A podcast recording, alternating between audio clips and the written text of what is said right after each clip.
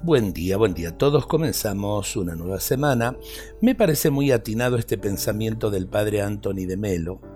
Cuando sabes amar es señal de que has llegado a percibir a las personas como semejantes a ti. Nadie hay mejor ni peor que tú. Cuando percibimos a los demás como semejantes es señal de que los amamos. En el genuino amor no hay ni superiores ni inferiores, solo hay semejantes. El amor iguala, no subordina. La subordinación, por muy suave que sea, no es amor, sino paternalismo. El auténtico amor hace semejantes, no subordinados, y mucho menos esclavos. La persona que ama no desea para la otra lo que no desea para sí misma, y lo mejor que busca para sí misma también lo quiere para los que ama.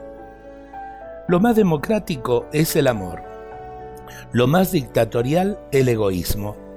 El egoísmo, dice Melo, es exigir que el otro haga lo que tú quieres. El dejar que cada uno descubra lo que quiere es el amor. Cuando amas, aprendes a cuestionar tu razón, escuchando las razones de los demás con interés. Este pensamiento nos lleva eh, a las palabras de Dios que nos dice amar a Dios sobre todas las cosas y al prójimo como a nosotros mismos.